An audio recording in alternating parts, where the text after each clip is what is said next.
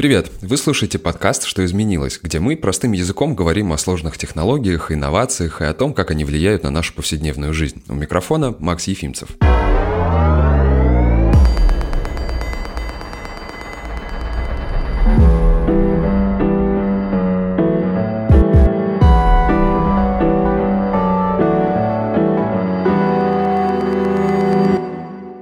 Новостных агрегаторах часто появляются заголовки, говорящие о том, что пользовательские данные той или иной компании утекли в сеть. Пожалуй, чаще всего в таких новостях фигурирует Facebook. Мало того, что данные утекают, так компания их передает еще третьим лицам для рекламных целей. Если помните, в 2018 году был большой скандал с Facebook и Cambridge Analytica. Тогда пользовательские данные были использованы не по назначению, а именно для президентской гонки. Сегодня мы разберемся и узнаем, что же такое пользовательские данные, конфиденциальность, а самое главное, доверять ли нашу личность компьютерным технологиям. Помогать нам сегодня будут эксперты Ступин Никита, независимый исследователь по информационной безопасности и по совместительству декан факультета информационной безопасности образовательного портала Geekbrains, а также Юлия Богачева, директор по управлению и анализу данных Киви. Коллеги, здравствуйте. Здравствуйте, привет. Здравствуйте. Ну и первое, с чего хочется начать, это для чего все-таки технологические гиганты, крупные компании собирают персональные данные и что под ними подразумевается? Ну, Большинство компаний собирает персональные данные глобально для двух целей. Первая цель – это оптимизировать свои внутренние процессы, а, а вторая – это сделать э, максимально персоналифицированном общении с клиентами, предложение ему продуктов и услуг. Ну, в качестве примера по а, первой теме можно привести, например, сбор данных о том, кто звонит и по каким вопросам, для того, чтобы оптимизировать а, загрузку контактного центра, а также устранить а, наиболее горячие проблемы, которые есть с оказанием сервисов и с продуктами компании. А вторая тема – это, безусловно, сейчас у всех мало времени и большой перегруз Э, информацией. И для того, чтобы облегчить выбор, какой продукт или услугу предпочесть. Компании стараются собрать данные, чтобы понять, что нужно э, конкретному человеку, и, соответственно, в списке предложений поднять наиболее релевантные для него вещи. То есть в целом все эти данные собираются, чтобы наладить как-то коммуникацию между грубо говоря, там, покупателем и продавцом какой-либо услуги, чтобы она была более точной и правильной. Да, максимально сделать удобно это для клиента, ну и, соответственно, для компании. Чем удобнее для клиента, тем больше вероятность, что он приобретет ту или иную услугу или купит какой-то продукт. А что касается безопасности этих данных? Например, не раз мы слышали эти истории, что, не знаю, мы разговаривали с друзьями о чем-то, а потом, открывая Facebook, видели в новостной ленте, что нам предлагается этот товар, хотя мы, например, его не искали. Вот как это вообще работает и насколько это, не знаю, законно? В ситуациях, когда Сначала мы там смотрим в интернете, допустим, я еще там дроны себе хочу купить, вот, и мне потом неделю после этого предлагают дронов в рекламе, и, может быть, еще даже когда я купил уже дроны, все равно его предлагают. Вот, это, мне кажется, больше не про информационную безопасность как таковую, не про утечки информации, не про бреши, не вот про такое, а больше про privacy и про рекламу. То есть многие наверное, все сейчас сервисы собирают какие-либо данные о том, что пользователь делает на сайте, что его интересует, ну, через различные сервисы вроде Google Analytics и Яндекс.Директ и так далее. Вот. И как бы в целом у пользователя есть, как правило, возможность отключить такую слежку, вот, чтобы его не трекали. Но, как правило, это спрятано в настройках, и по умолчанию эти функции включены, поэтому большинство пользователей, наверное, можно сказать, больше 90% это не отключают, и поэтому вот так реклама может появляться. Так что здесь, наверное, нет такой серьезной проблемы информационной безопасности. Здесь больше про приватность имеет смысл поговорить. Вот, насколько компании кому отдают данные, кому не отдают. Я согласна в целом с Никитой, что это не вопрос безопасности, это скорее вопрос прозрачности того, что с вашими данными делает та или иная компания. И существует вот в России закон 152 ФЗ, да, передачи персональных данных и их обработки. В Европе есть GDPR, и, в принципе, все компании, они формально соответствуют этому законодательству, но это сделано соответствие настолько непрозрачно, непонятно для пользователя, что реально только очень продвинутые пользователи действительно могут понять, какая компания куда их данные передает, и как-то эту опцию отключить. И, к сожалению, вот и российские, и зарубежные компании в этом сейчас примерно одинаковые. Если там зайти в, даже в Google, да, и посмотреть, куда там Google передает ваши данные, это просто очень сложно разобраться, куда же реально, зачем и как это отключить. Да, я знаю, что у них даже есть какая-то страничка, где можно посмотреть все, что про вас знает Google. Это, мне кажется, вообще так на черное зеркало немного даже смахивает. Да-да, все ближе. А что касается истории с Zoom, потому что мне кажется, что они сейчас в новостных сводках начинают появляться еще чаще, потому что вот сначала в сеть попали видеозаписи звонков абсолютно разные, потом появились новости там о продаже сотен аккаунтов реальных людей. То есть получается, что практически в любом приложении есть какие-то дыры в безопасности, можно так сказать. Да, действительно, любая маломальски сложная система, которая а софт современные, такие как видеозвонки, тот же самый Zoom, такие как банковская система. Это очень-очень много разных компонентов, которые между собой связаны. И сделать так, чтобы было идеально безопасно, можно при условии, что этот софт не будет меняться. То есть то, что мы один раз написали его, создали и заморозили его. Тогда можно найти все слабые места. Но тут мы вспоминаем, что мы постоянно софт дописываем, улучшаем, вносим новые фичи какие-то, и из-за этого вносятся новые уязвимости очевидным образом. Поэтому такого понятия, как абсолютно безопасный софт в реальном мире, скорее всего, я бы сказал, что нет, потому что в любой маломальской сложной системе можно будет найти уязвимости и как-то взломать. Другой вопрос в цене и в затрачиваемых ресурсах на то, чтобы найти эти уязвимости. Вот. И большие компании сейчас относительно много денег вкладывают в то, чтобы поднять вот эту планку нахождения критичных уязвимостей у себя. За счет, например, таких мероприятий, как Bug Bounty. Если, может быть, позже будет время, чуть подробнее про это можем поговорить. Ну, большие всякие крупные компании, даже Apple и Google, я знаю, что они выплачивают там э, какие-то деньги, вознаграждения людям, которые ищут как раз, ну, вот какие-то ошибки. Да, да, это именно про это идет речь. Но я думаю, что такие бреши в безопасности могут встречаться у самых разных э, программных продуктов, в том числе от э, очень уважаемых производителей, потому что объем доработок и изменений, которые происходят каждый день в продуктах, он огромен сейчас. А взять, что там Facebook, что Яндекс, это огромные команды по тысяче человек, которые работают над тем, чтобы продукт изменить. И, конечно, скоординировать их всех, чтобы сделать абсолютно безопасный продукт, это будет очень дорого и очень сильно снизится скорость выпуска этих изменений. Поэтому, я думаю, компании осознанно идут на некий trade-off между абсолютной безопасностью и скоростью и объемом выпуска изменений. Вот, но, к сожалению, такой trade-off, он приводит к тому, что иногда действительно какие-то истории громкие случаются, когда какие-то данные утекли или какую-то дырку нашли в безопасности. Вот, но это как бы политика уже каждой компании, насколько этот trade, на она готова идти и сколько денег инвестировать в достижение правильного для себя приемлемого приемлемого уровня безопасности. А что делать, э, если данные все-таки утекли, и кто-то из нас смог э, найти, например, запись своего видеозвонка и так далее? Мы же не сможем их сами удалить из интернета. Интернет помнит все. Э, как вот в этом случае поступать? Если данные выложил сайт, например, какой-то вот как есть сайт, я не помню, как точно называется, например, который фотографии с ВКонтакте тянет и сохраняет у себя.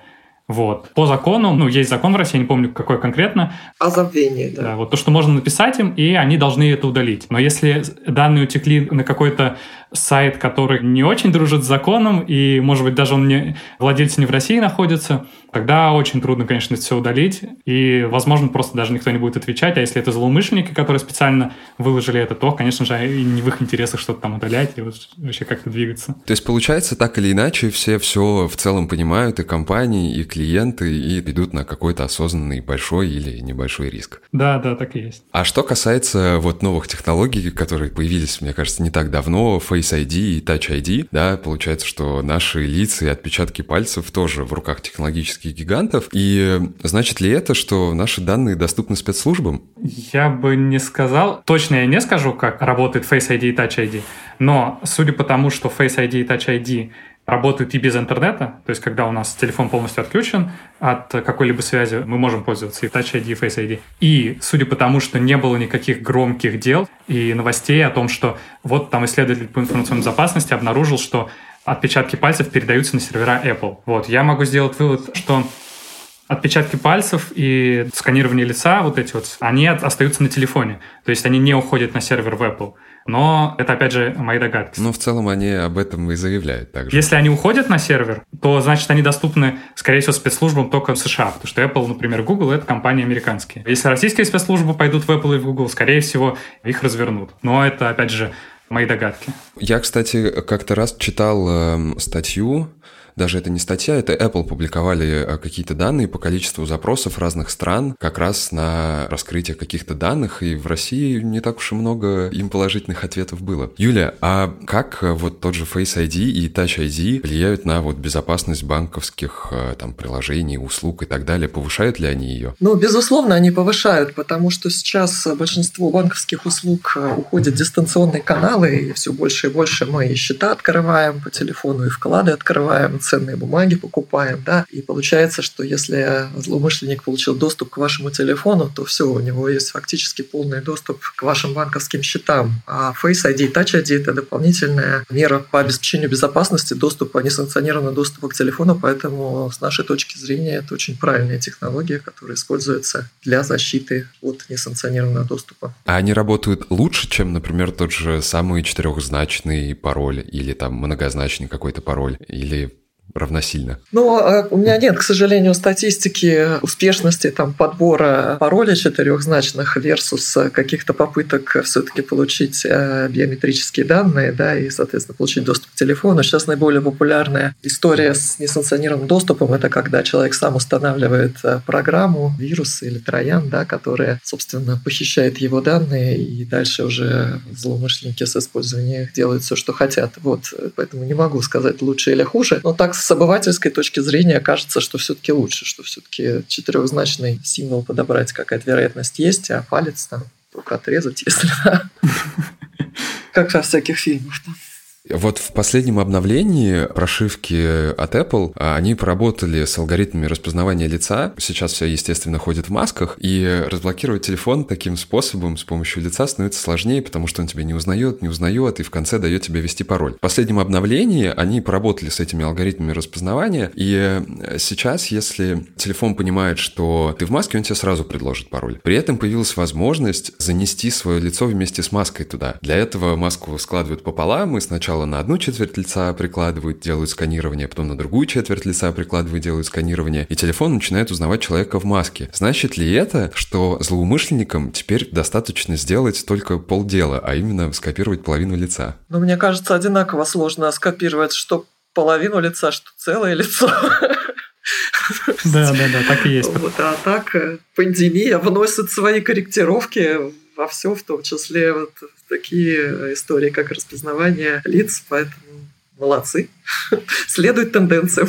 А э, что касается государства, оно же тоже собирает наши данные там через разные каналы. Например, недавно введенные цифровые пропуска, да, которые сейчас э, работают для всех, они же тоже получают наши данные. Они э, получают банковские транзакции, насколько я знаю, ну, именно местоположение, где они были совершены. Вот насколько это правильно? Насчет банковских транзакций они их точно не получают. Это противоречит закону о банковской тайне. Вот государственные органы, они не могут не подчиняться законодательству, поэтому была такая информация в интернете, что будут ловить нарушителей режима, используя э, в том числе геолокацию совершения банковской транзакции, но это не реализовано, и, повторюсь, это противоречит текущему законодательству. А относительно сбора данных, ну, те, у кого есть дети или кто пользуется услугами МФЦ, они уже давно зарегистрированы на МОСРУ, более того, государство изначально собирает о нас данные, когда выдает нам паспорт, э, когда регистрирует наше имущество, когда мы платим налоги. Но сейчас это же делать еще проще. Потому что у нас есть, например, умные камеры, которые нас прямо от подъезда могут э, просмотреть, проследить. Дальше там можно подключить наши входы-выходы в метро, и получается, что за нами следит большой брат, нет? Ну, это огромный поток данных, э, которые, в общем, собирать просто так, это очень затратное мероприятие. Вот, и плюс даже про камеры, да, для того, чтобы идентифицировать камеру, запись камеры с конкретным человеком, нужно поставить там некий флажок, что вот смотри за этим человеком, то есть загрузить его э, фото в систему мониторинга, и если загрузить данные там о 10 или 12 или 15 миллионах москвичей в эту систему, это она просто ляжет. То есть, конечно, эта история она, в таком формате она используется там для розыска преступников. Вот, и уже даже есть официальное заявление, по-моему, от МВД, что показала эта система эффективность свою. А чтобы следить за всеми нами, ну, это просто космическое количество мощностей нужно. А главное, непонятно зачем. То есть, есть гораздо более простые способы решения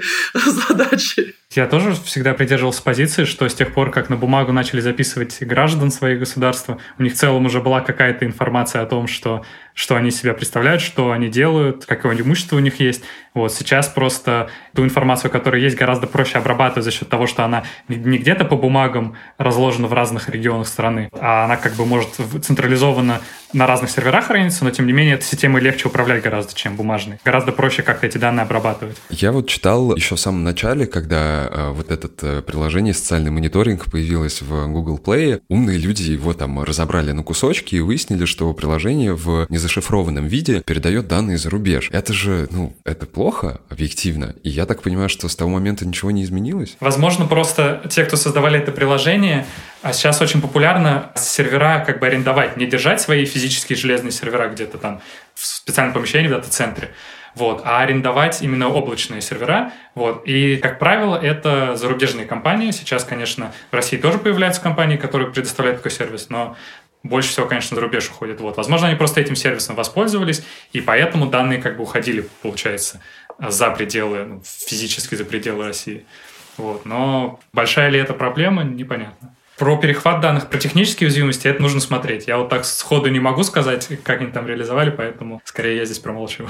Вы знаете, вот пандемия и история с отслеживанием носителей, да, так скажу, носителей вируса, она вообще поставила как бы не только вопросы перед нашей страной, а перед всеми странами, насколько этично следить э, за человеком, насколько как бы это законодательно разрешено. И, конечно, наверное, если там под призмой законодательства смотреть, то какие-то вещи, которые делает и Италия, и Великобритания, и вот в том числе это приложение, оно, может быть, где-то не соответствует законодательству, но у нас э, все-таки, наверное, вопрос сейчас номер один – это иллюминация устранения как бы эпидемии. Вот, и такие вопросы, они как бы всегда про этичность, про то, что там можно, нельзя, отходят на второй план. А про выбор серверов, которые за пределами РФ расположены, формально это тоже противоречит законодательству. Наши данные персональные граждан должны храниться внутри РФ. Да, и вот даже сеть LinkedIn у нас заблокирована именно по той причине, что они не хранят данные в РФ. Ну, у нас же есть э, закон Яровой. А при этом никто не запрещает хранить их в РФ и где-то еще, да, то есть вот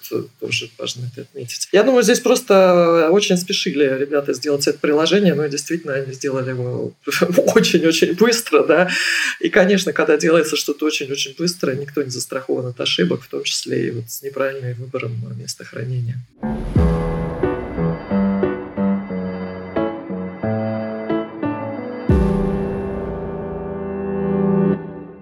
Как вы считаете, делиться данными или нет? И если ими не делиться, то вообще как изменится наша жизнь? Мне кажется, что сейчас вот глобальная такая недоработка у всех компаний и в России, и за рубежом, это то, что у тебя нет опции фактически не делиться, да, то есть Google где-то там в глубине своих настроек закопал там кнопку, чтобы ты не участвовал в формировании как бы, рекламных сегментов, да, но ты не докопаться, это просто это очень трики. А другие компании, они вообще такой опции как бы не предусматривают. То есть по-правильному, конечно, нужно человеку давать опцию ни с кем своими данными не делиться и сознательно идти на то, что там какие-то продукты и услуги будут для него дороже, например, или не так удобны. Вот. Но это его личный выбор. Вот он не хочет. Или вовсе недоступны. Да, или вовсе недоступны. Но это должен быть как бы осознанный личный выбор человека. А сейчас это такая навязанная персонализация, то есть хочешь не хочешь, а тебе вот персональный подход. А вот, может, не хочу, мне вот случайным образом нравится получать информацию о чем-то. Да? И вот такой опции, к сожалению, сейчас у нас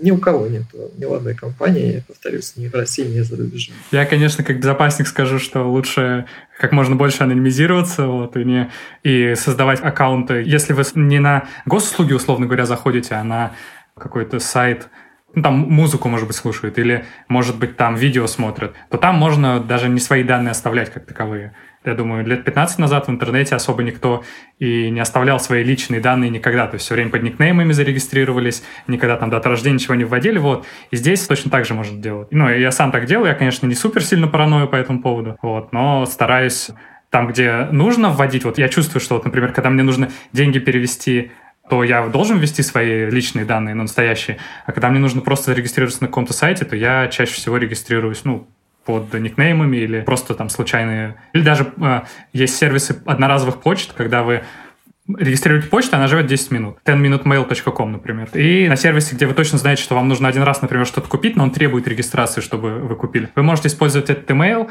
и тогда к вашему email не получится привязка какого-то сервиса и какой-то аналитики. Я знаю, что, по-моему, в прошлом году Apple представила технологию авторизации с помощью Apple, и у них там как раз есть механизм, который позволяет тебе выбрать, чем ты хочешь, какими данными делиться. И ты можешь поделиться всеми настоящими данными, а можешь поставить галочку, что ты не хочешь раскрывать свою почту, и тебе Apple сами сгенерирует одноразовый ящик и настроит автоматически внутри переадресацию на твой настоящий в случае чего. Мне кажется, это прям прорыв такой технологический небольшой. Вообще я про такое не слышал, да, ни разу. Я думаю, что здесь речь идет про OAuth. Я ни разу не видел, честно говоря, чтобы вот так, когда мы входим на какой-то другой сайт, например, с помощью Google или Facebook, ну или какого-либо другого провайдера, чтобы они скрывали почту. То есть, как минимум, почта должна быть доступна. Вот. Так что я обязательно посмотрю, как это работает. Вот, мне стало интересно. А вы сами делитесь э, данными? Смотря где. Ну, обычно, когда я регистрируюсь где-то, я этим сервисом я знаю, что буду пользоваться. Я иду в настройки и все под себя кастомизирую. Не только, естественно, про данные, внешний вид и вот все такое, но данные в том числе. То есть я везде отключаю трекеры, и вроде нормально живу. Покажи. Хорошо, спасибо. А, Юля, а вот подскажите, банки собирают же данные по транзакциям и используют ли они эти данные? Если да, то зачем и как? Ну, конечно, собирают, а, используют прежде всего в кредитном конвейере для того, чтобы минимально возможную ставку по кредиту предлагать на основании транзакционной истории, а также используют для подбора персональных предложений. У многих компаний, у многих банков сейчас есть программы типа кэшбэк или бонусных баллов. И вот чтобы как раз... Программа лояльности, получается. Да, программа лояльности более персонифицированными сделать, тоже используется транзакционная история. Хорошо, а если, например, я там покупаю цветы, то мне впоследствии будут предлагать спецусловия на эти цветы? Или это все-таки касается больше каких-то, ну вот, кредитов, например, как вы сказали? Ну, это очень зависит от политики каждого конкретного банка. Кто-то видит, что вы только цветы покупаете, будет вам вводить в топ предложений от партнеров, где вы получите максимальный кэшбэк цветочный магазинный. А кто-то, например, сочтет, что долго цветы были, пора на ювелирку переходить, да, и, и у вас как бы пойдут вот такие вот истории. А кто-то будет смотреть просто на сумму, которую вы тратите, и показывать вам, в зависимости от того, какое потребительское поведение вас отнесет, какой-то набор э, каких-то партнеров. То есть здесь очень сильно зависит от каждого конкретного банка и его политики. А какие есть вообще способы безопасного сосуществования с технологиями? Чем делиться, а что лучше вообще навсегда оставить с собой? Ну, точно нельзя ни с кем делиться деталями твоей кредитной или дебетовой банковской карты. Это, наверное, все знают.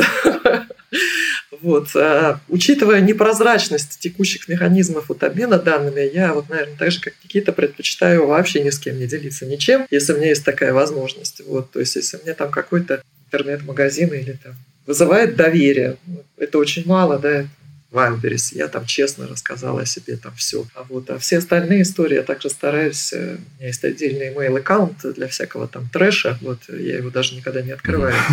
У меня, кстати, тоже есть. Я думаю, у нас у всех он есть. Туда все вот это валится. А вот паспортных данных на сайте банка, это безопасно? Ну, если вы оформляете заявку на кредит, да, или сейчас вот у нас законодательство меняется в ту сторону, что и счета можно будет удаленно открывать, и вклады, да, и вы видите там значок, что это HTTPS, конечно, это достаточно безопасно проверенный сайт, это точно не фишинг. Вот, но если вы перешли по какой-то ссылке, и там как бы непонятный какой-то сайт просит вас паспортные данные, лучше не стоит. Сейчас я начну, наверное, рассказывать долгие лекции про двухфакторную аутентификацию везде, где только можно.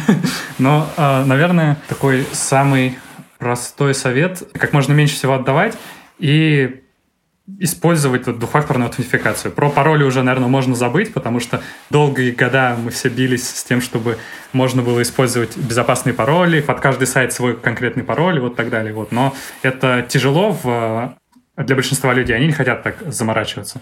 Вот, и поэтому двухфакторная аутентификация — это хороший вариант, как можно защитить себя ну, какой дополнительный уровень защиты предоставить к своему аккаунту. Ну, просто в какой-то момент тебе дадут понять, что к тебе кто-то идет, да, и ты успеешь среагировать. Да, и он не сможет войти сразу, ну, если он, конечно, супер хорошо не подготовился. У меня, например, друг есть, он знает, что у него плохой пароль в целом, довольно слабый, у него несколько раз его подбирали, но он везде включает двухфакторную аутентификацию, и просто он говорит, она меня не раз спасала, потому что Он говорит, я не хочу заморачиваться на сложным паролем, запоминать его. Я вот сколько пароль там 10 лет назад придумал, я его использую везде. Вот. Но каждый раз, как его взламывают, как бы они напираются на двухфакторку, и тогда он только уже идет, меняет пароль там какой-то другой. И еще, наверное, стоит смотреть то, чем конкретно вы пользуетесь, потому что, например, в вебе сейчас с этим получше, ну, то есть в веб-сервисах таких, как там почта, например, в вебе или онлайн-банкинг, но, например, в мире IoT, интернета вещей, там с безопасностью все очень-очень плохо в среднем по палате. Вот, и поэтому хорошо бы знать, вот, например, у такой компании, какая репутация с безопасностью. Не в том плане, как много у них было уязвимостей и всего такого. Это, конечно, тоже важно, но а, лучше смотреть на то, как они реагируют на уязвимости, что они делают, чтобы их в дальнейшем не было. Ну, то есть какие-то, есть ли у них там, условно, бэкграунд программа, сколько они там платят, вот, как они отвечают там, ну, в масс-медиа на то, что у них есть уязвимости и вот так далее. Вот на это тоже стоит обращать внимание при выборе того, чем, чем будет пользоваться. А интернет вещей вы имеете в виду как раз вот умный дом, всякие вот эти датчики, да. управляемые мультиварки? Да, ну сейчас это, конечно, думаю, в, в России, не знаю, как за рубежом, но в России это больше относится к домашним роутерам, Wi-Fi роутеру, например. Пылесосы, вот я все больше замечаю, что больше роботов-пылесосов появляется. Вот такие вещи.